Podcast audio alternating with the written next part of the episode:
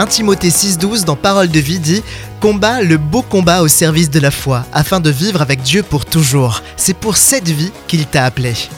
Quelle radicalité dans le choix des mots. Alors que j'attends peut-être souvent que les événements extérieurs me procurent joie et paix intérieure, je comprends ici que c'est mon choix de m'émerveiller ou non, et que de cette position dépend à la fois mon appréciation du moment présent et ma perspective future. De plus, la vision est toujours accompagnée d'une mission, sinon sans elle, le rêve est associé à l'inaction. Ne pas prendre position, c'est quand même se positionner. Ne pas parler, c'est quand même laisser dire. Ne pas agir, c'est quand même faire. Combat le beau combat au service de la foi afin de vivre avec Dieu pour toujours. 1 Timothée 6.12